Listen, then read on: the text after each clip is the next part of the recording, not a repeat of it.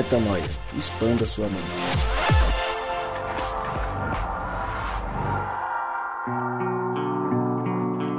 Sim, senhores, rompemos os 260, rompemos a barreira dos 5 anos e agora iniciamos uma nova série. Uma nova série que eu digo, um novo ano, uma nova era, porque vem aí mais 5, 10, 15, 20, 30 anos, se Deus quiser.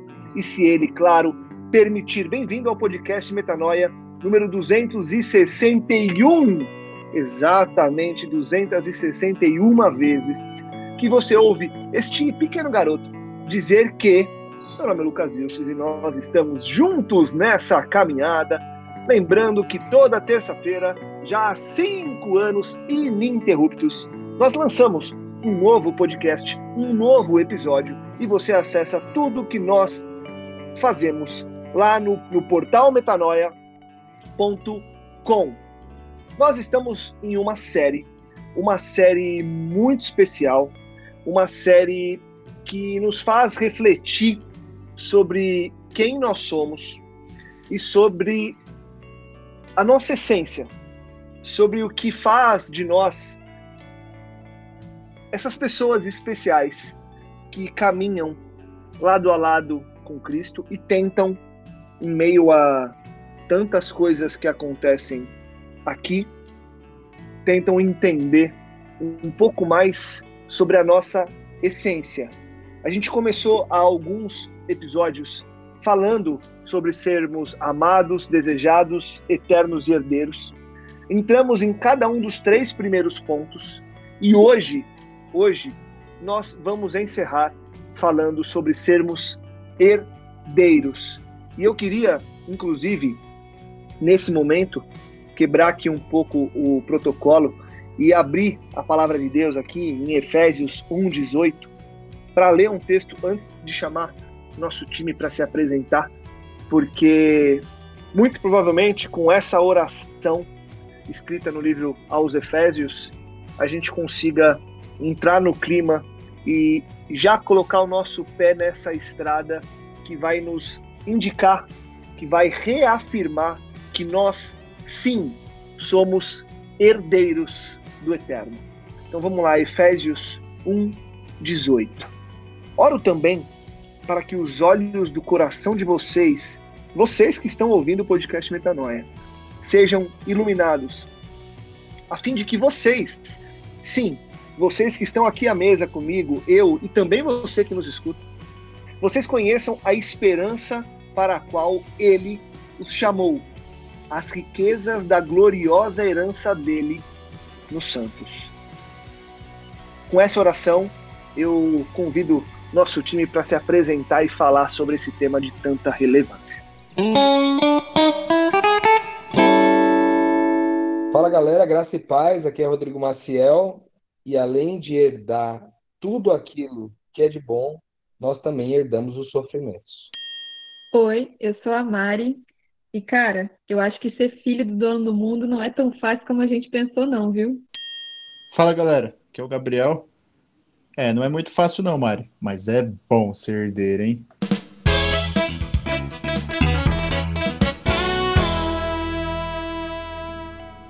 Sim, estamos juntos. Eu, Rodrigo Maciel, o Rodrigo Maciel, Gabriel Ozambianco e Mari. Senhores, falamos sobre sermos desejados, amados e eternos. Rodrigo Maciel, a primeira bola de fogo cai aí para você. Por quê? Existe, na verdade, alguma ordem lógica para isso?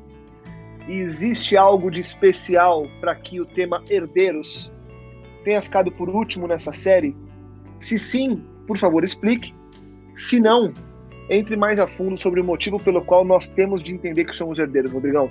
Cara, eu acho que é uma questão de ordem mas já que você fez a pergunta, na hora me veio no coração uma resposta para isso, assim, porque talvez se a gente aprendesse é, o lance da gente ser herdeiro primeiro do que todos os outros elementos, né, desejado, amado e eterno, talvez é, a gente gostaria, iniciasse no nosso coração um desejo de ser uma coisa por causa do benefício que a gente tem por trás, né? Ou seja, querer ser um filho de Deus por causa da herança. Ah, se a gente fizesse essa pergunta, né? Quem quer ser filho do dono da Apple? Quem quer ser filho do dono da Telemax? Quem quer ser filho do, do dono, sei lá, de uma, uma startup que é que é unicórnio aí, que é, vale mais do que um, um bilhão de reais? Cara, todo mundo ia querer ser filho do cara para poder ser dele de tudo que ele tem, né? Então eu acho que falar sobre herança, tendo aprendido que nós somos desejados por Deus, que Ele nos desejou antes mesmo da gente existir, que a gente é tão amado por Ele que nem o céu, nem a terra, nem principado, nem potestade podem nos afastar do amor dele. Que a eternidade que Ele pôs no coração da gente agora pode ser desfrutada na vida, a gente pode viver no hoje, porque Ele nos deu é, essa eternidade para que a gente desfrutasse. E agora, então, já que a gente tem essas três coisas, já que os fundamentos são, são muito robustos, agora a gente pode falar é, de herança, né, para que o nosso coração não seja confundido e por causa da corrupção do nosso coração a gente deseja ser filho de Deus pelo motivo errado.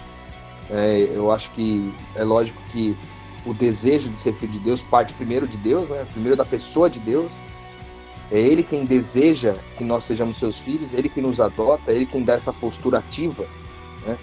Mas é, é bom que no nosso coração a gente esteja para receber essa identidade e não para buscá-la pelos motivos errados. Então eu acho que falar sobre herança no final faz mais sentido por causa disso aí, Lucas. Ô, ô Lucas, é, também faz muito sentido, cara, porque diferente da lógica do mundo, igual o Rô comentou, sei lá, ser herdeiro do dono da Apple, enfim, a lógica do mundo quando eu herdo, eu herdo, eu herdo algo, né? Então me sobram as riquezas, me sobram os direitos, me sobram as casas, enfim.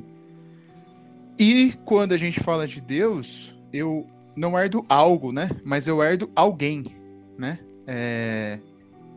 Eu, como religioso, antes pensava que herdaria algo no reino de Cristo. Herdaria a vida eterna, herdaria os céus, herdaria é, capacidade de voar, brincar com o leão, sabe essas coisas? mas na realidade a gente herda algo, que é o próprio Cristo, né? Então todo o resto é, é, só faz sentido quando eu entendo quem é Cristo. Então, para entender, acho que se a gente não tivesse entendido o que é ser desejado, amado e eterno, todos os outros podcasts, a gente não entenderia o que é herdar alguém, o que é herdar o próprio Cristo. Boa, Gabi, boa, Rô. Começamos bem e eu queria trazer a Mari aqui para a gente entender um pouco mais sobre esse conceito.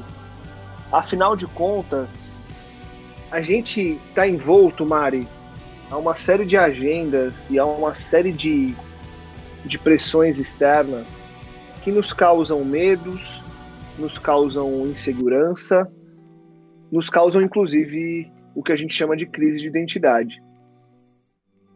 E como o Rô citou aí, né, quem não gostaria, ou quem em sã consciência no, no que o povo, no que o popular diz que é o correto e o óbvio, quem não escolheria ser filho de um dono de uma startup unicórnio, como ele falou, filho do Bill Gates, filho do Warren Buffett, ou qualquer outro desses bilionários mundo afora.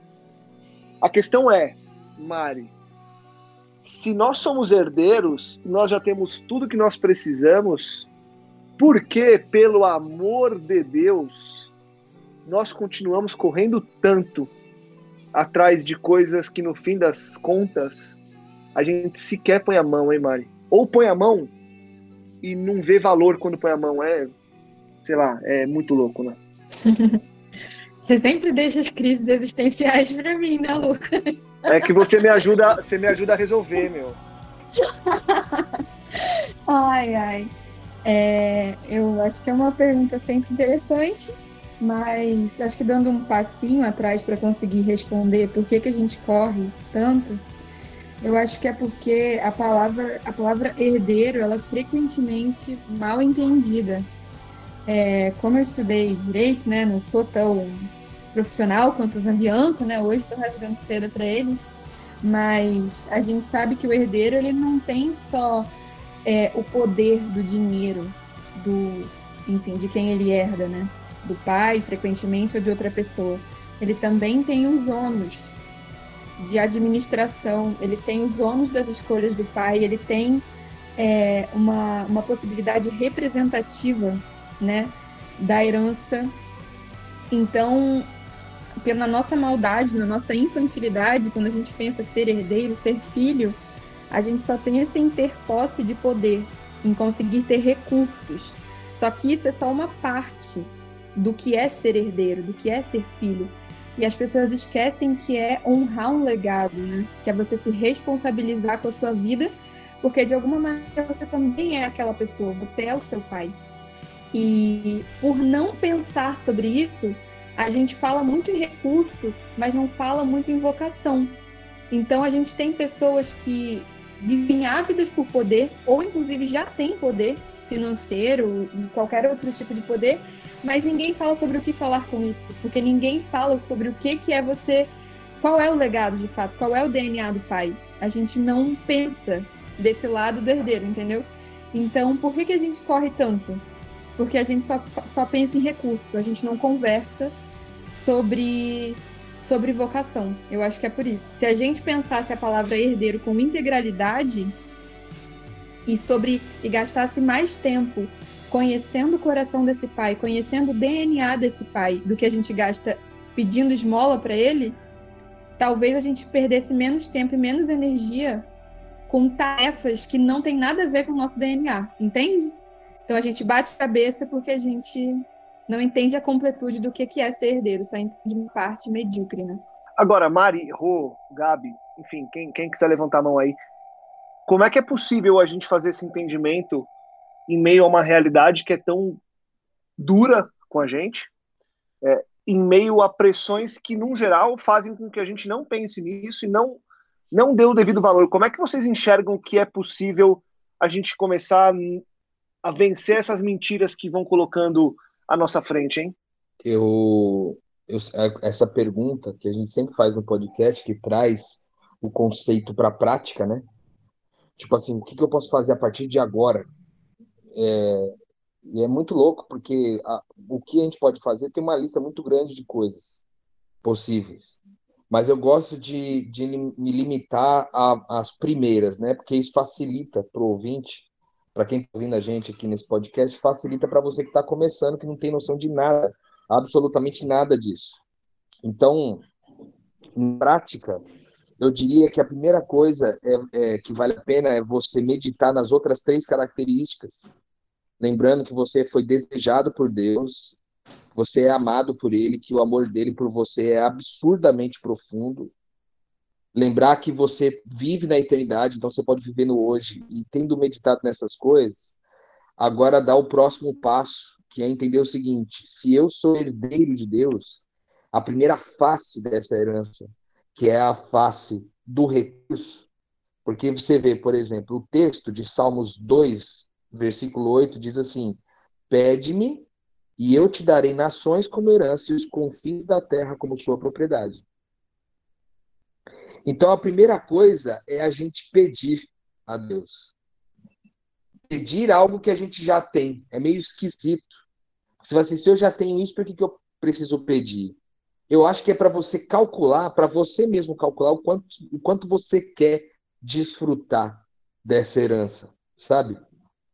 Falar, pai, eu quero me sentir herdeiro, eu quero viver isso, eu quero ter essa consciência de quem tem os recursos ilimitados e nem de quem vive mendigando para você. Então eu acho que uma oração simples pode te ajudar a começar a trabalhar seu coração nessa direção, sabe? Orar a Deus pedindo, Deus, por favor, abre meu coração, me, me abre para esse novo entendimento, me faz ver. Que nem hoje eu estava conversando com uma amiga aqui na praia, a gente estava vivendo um, um, momento de discipulado ali, e, e, eu conversei com ela sobre um episódio que a gente até comentou aqui no, no Metanoia, quando a gente falou sobre o Messias, é um episódio que fala daquele do passarinho, né? Que, que Deus dá ali, ele faz gear no meio do verão para que o passarinho tivesse água para beber. E eu fiquei, eu citei isso para ela ontem e eu, eu fico pensando que isso fala muito sobre essa questão dessa nova consciência.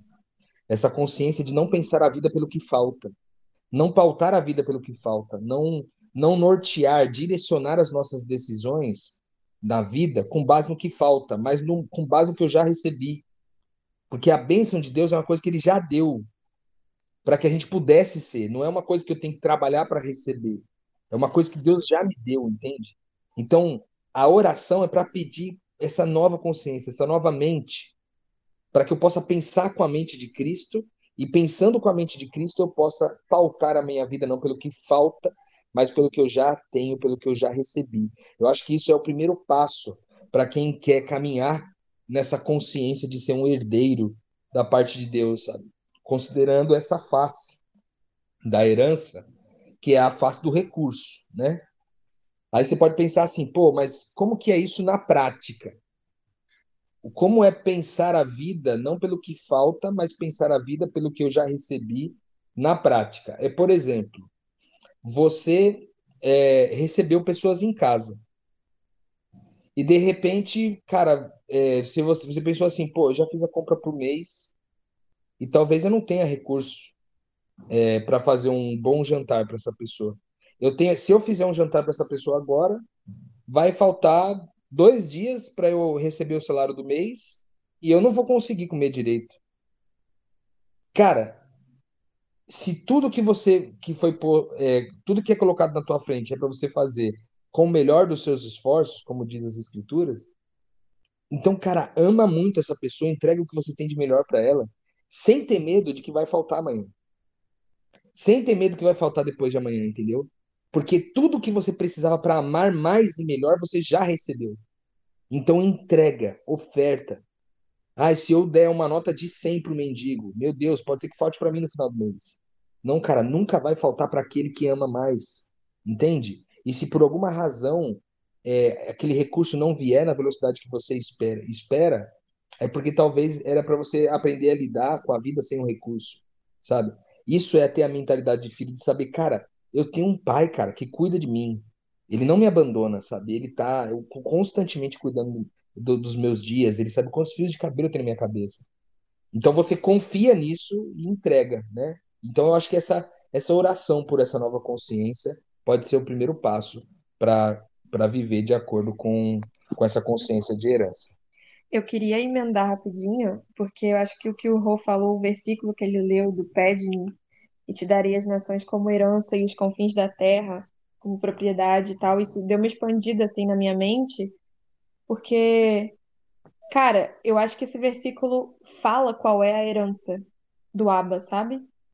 A herança dele são nações e confins da terra. O que que são nações? São grupos de pessoas.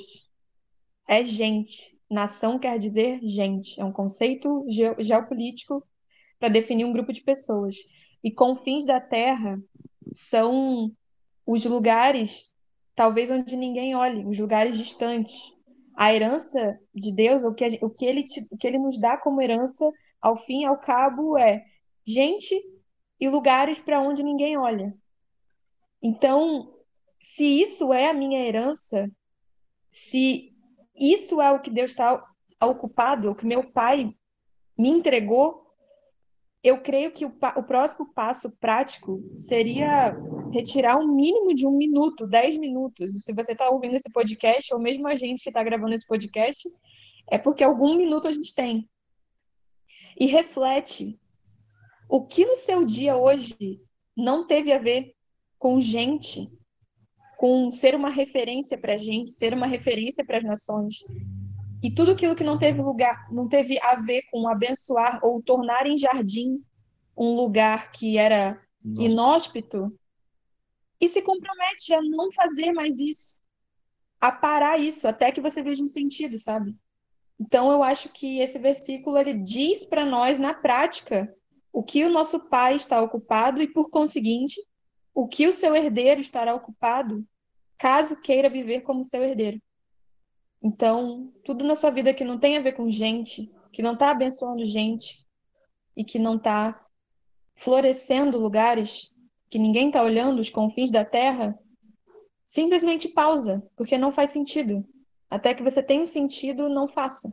Eu acho que seria um passo prático também. E aí que tá, né, cara? É, só pra fechar aqui com tudo que a gente já disse, você vê que esse versículo, ele é, Salmos 2,8, que o rolê, de fato, ele é, ele é bem, bem cheio, né, da, da noção de herança. Tudo pelo que a Mari disse aí também. E se a gente pensar, logo no começo ele precede toda a situação ali, é, confirmando a questão de ser herdeiro de alguém, né?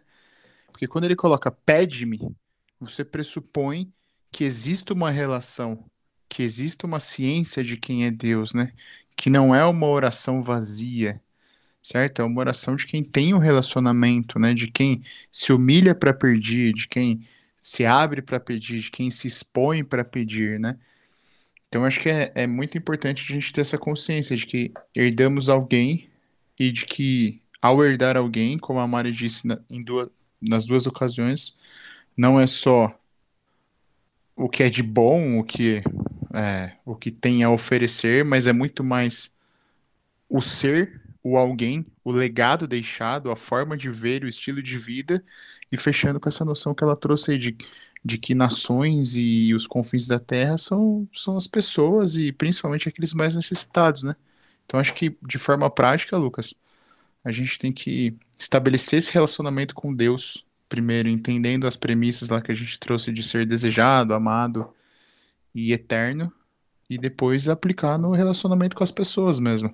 É, essa visão muda, muda muito a, a perspectiva de muita gente quando a gente vai falar sobre sermos herdeiros, porque como o Rô trouxe um pouco antes, há, e a gente falou um pouco no início do, do podcast, há essa noção equivocada a Mari também falou, dando um passo atrás, quando eu fiz a pergunta a ela, essa noção equivocada das posses.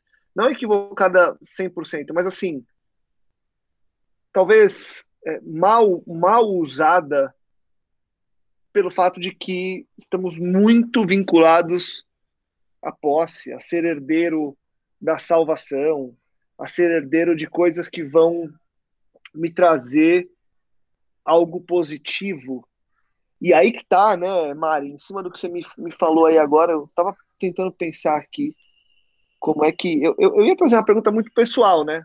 Que a minha pergunta, que talvez seja de muita gente que está ouvindo a gente agora, é assim: não, legal demais isso aí, mas e aí? Como é que eu faço isso agora? Porque, legal, entendi que eu sou herdeiro e o que eu herdei foram as pessoas. Demais. E que eu tenho que cuidar delas e ser Cristo lá. Mas e aí, meu? Porque é difícil demais, é muito complicado. É, eu, eu concordo 100%, beleza?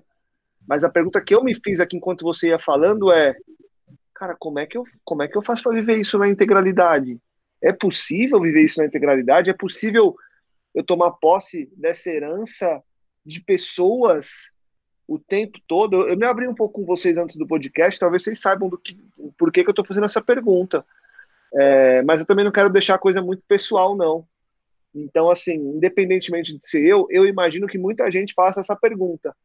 E aí, já que você fez a minha cabeça bugar, desbuga aí, meu.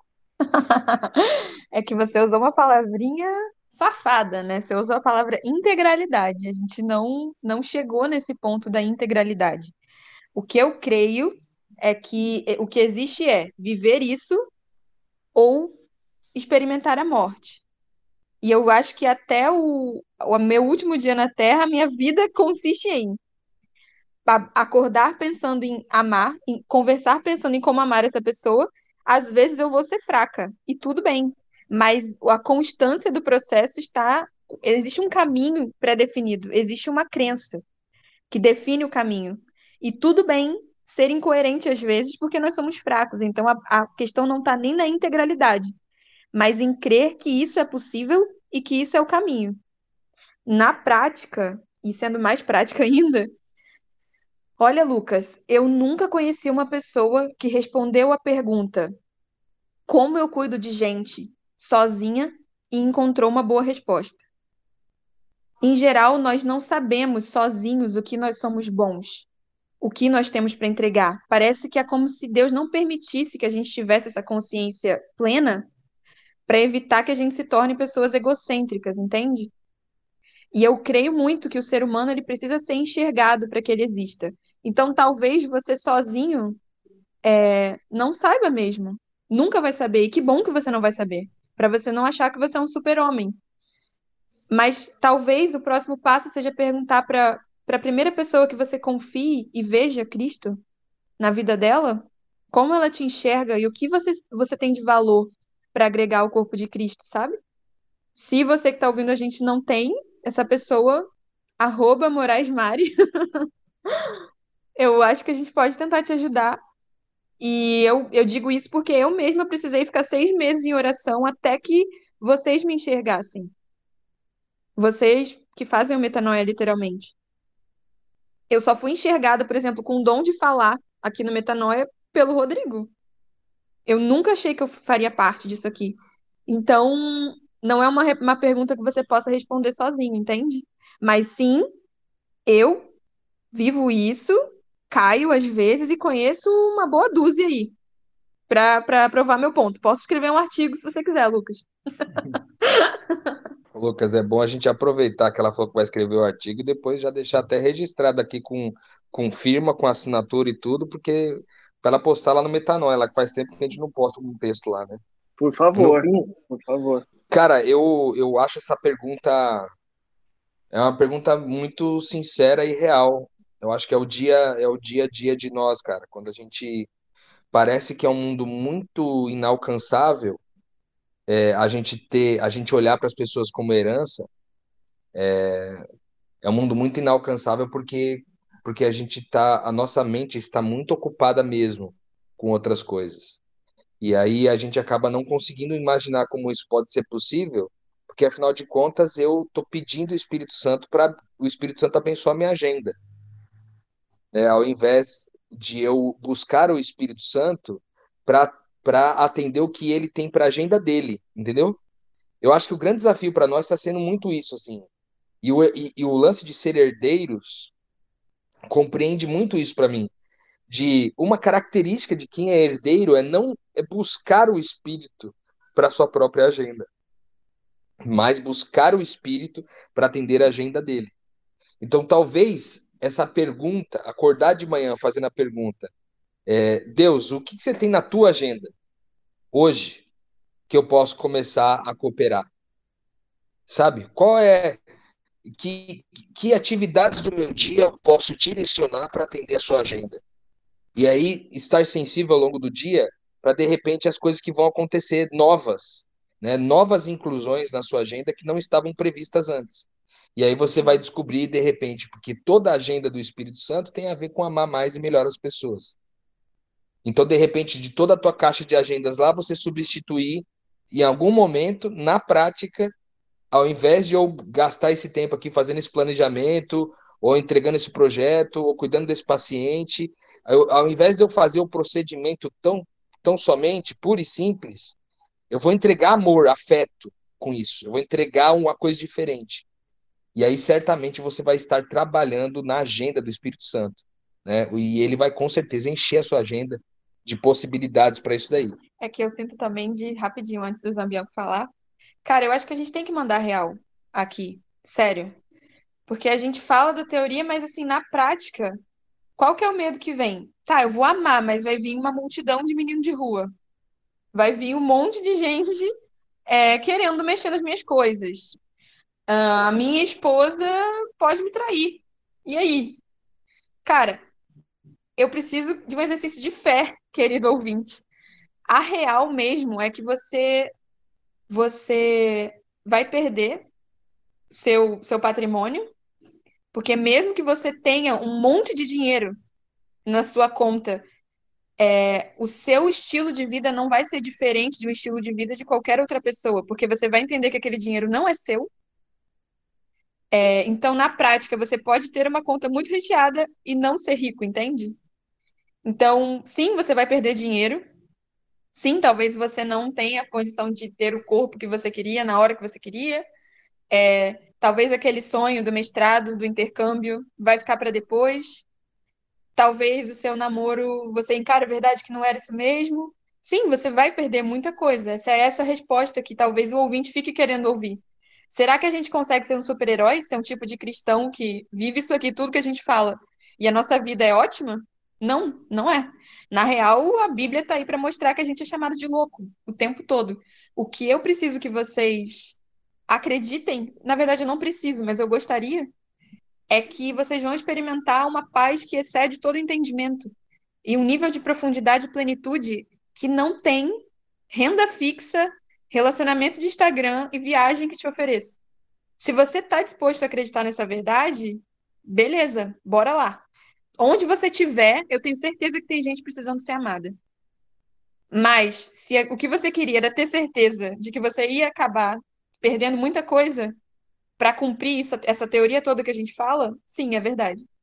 E eu, eu queria até endossar isso que a Mari falou, desculpa até continuar aqui, que a Mari fez essa interrupção, mas foi muito boa, porque é, tem um texto de Romanos 8, no capítulo 8, versículos 16 e 17, que fala sobre herança também. Ele fala que se nós somos filhos, então a gente também é herdeiros, herdeiros de Deus e co-herdeiros com Cristo. Mas olha que louco a continuidade do texto. Ele diz assim: se de fato participamos dos seus sofrimentos, para que também participemos da sua glória. Cara, é muito louco isso.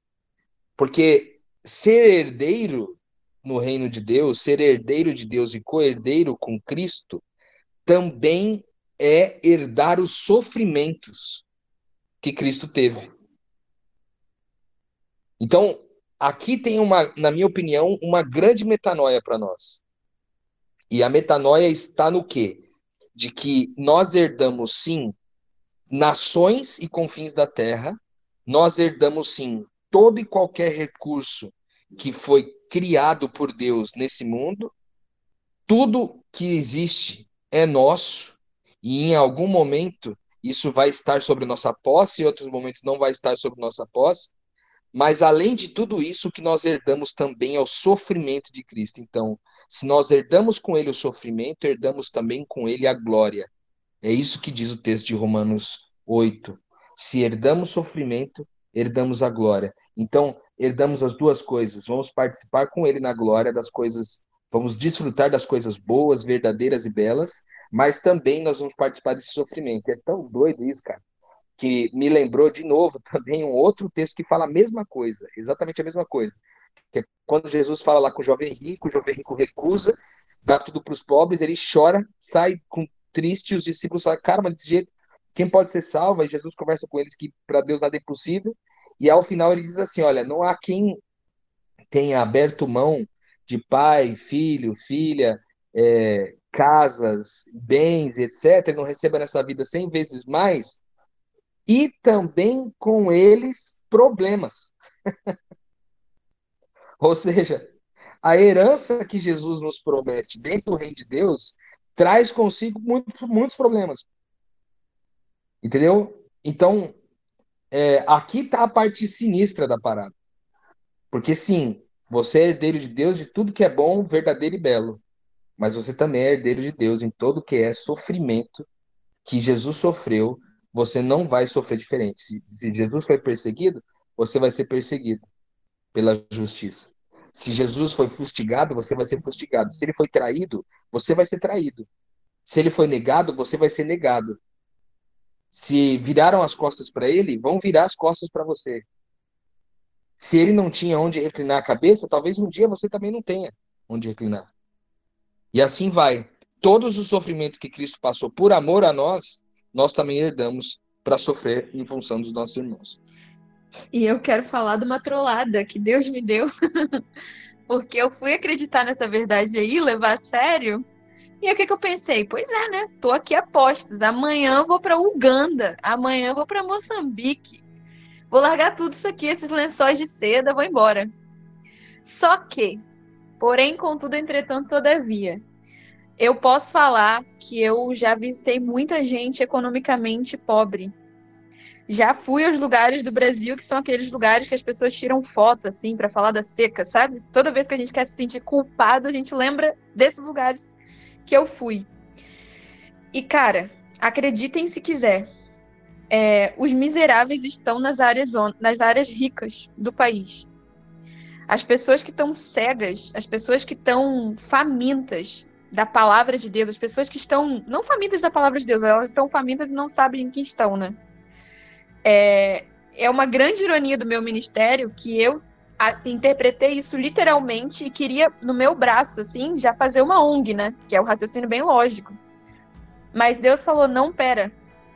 Existem pessoas miseráveis na Babilônia. e é lá que o, que o bicho tá pegando.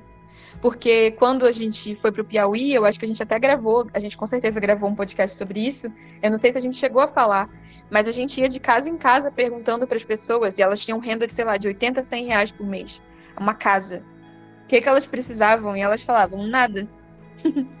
não, não precisamos de nada, não. E elas só estavam sinceramente interessadas em ser nossas amigas, sabe?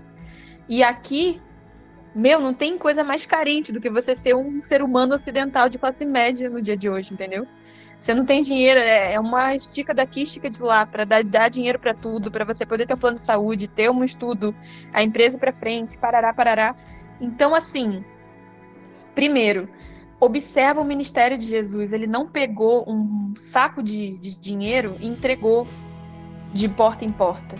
Ele sabia que em si, na pessoa dele, dentro dele, em ser quem ele é, ele guardava a maior riqueza de todas e passo a passo ele ia saciando a fome a sede de todos aqueles que precisavam.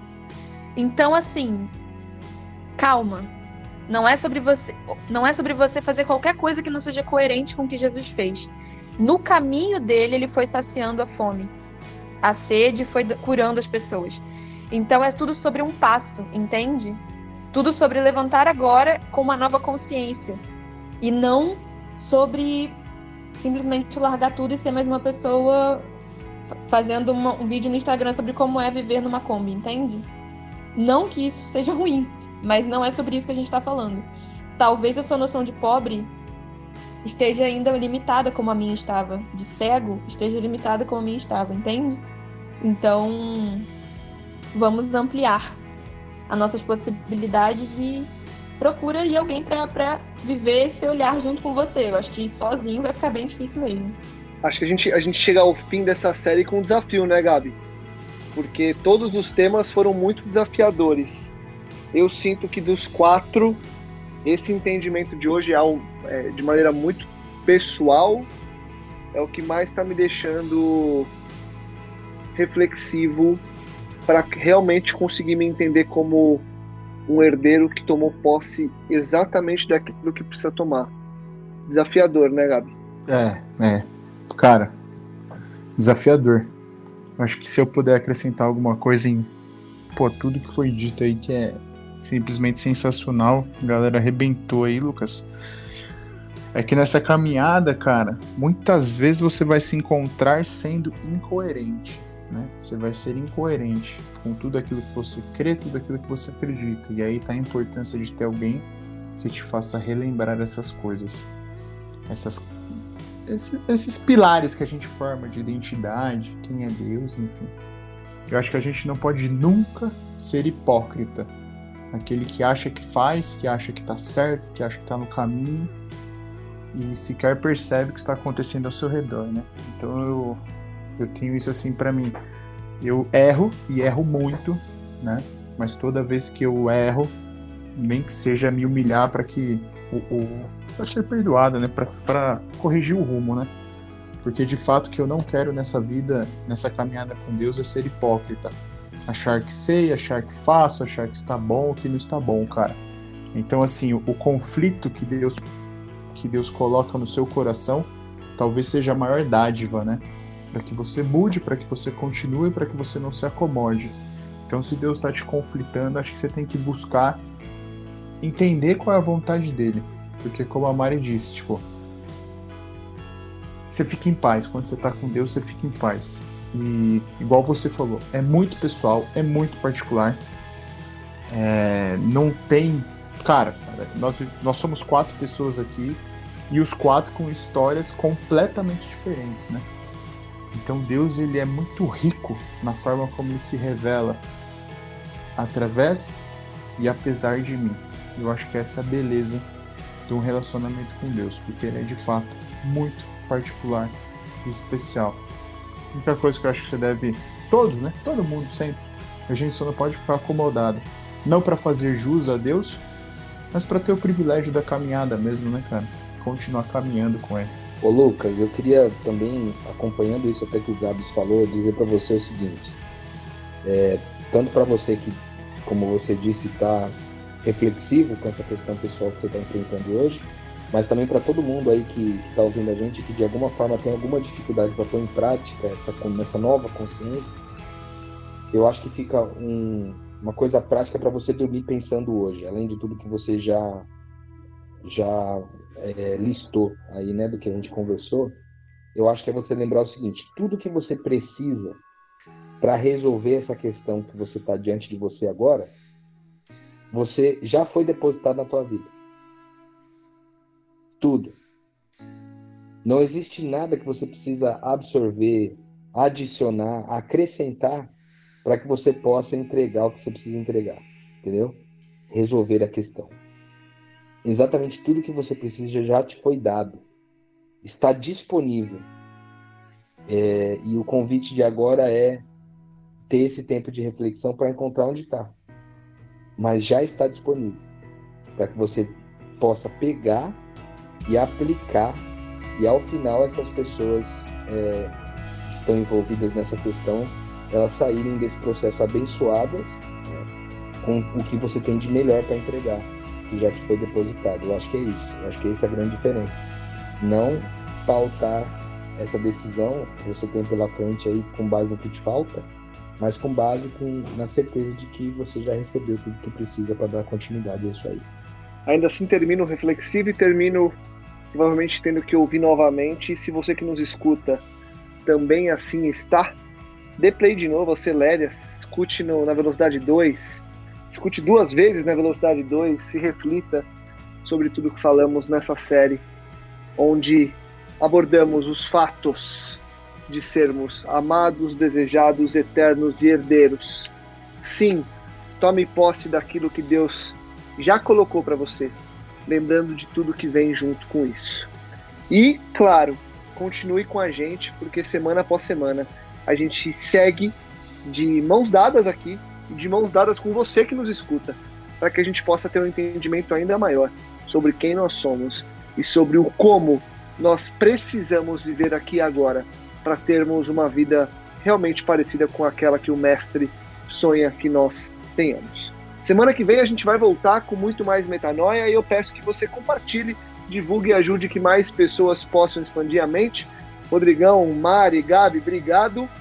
E obrigado a você que nos escuta, claro, porque é por você que nós estamos aqui semana após semana, para que possamos evoluir e nos entendermos juntos. Como eu disse, semana que vem, pela graça de Deus, a gente volta com muito mais metanoia. Metanoia, expanda a sua mente.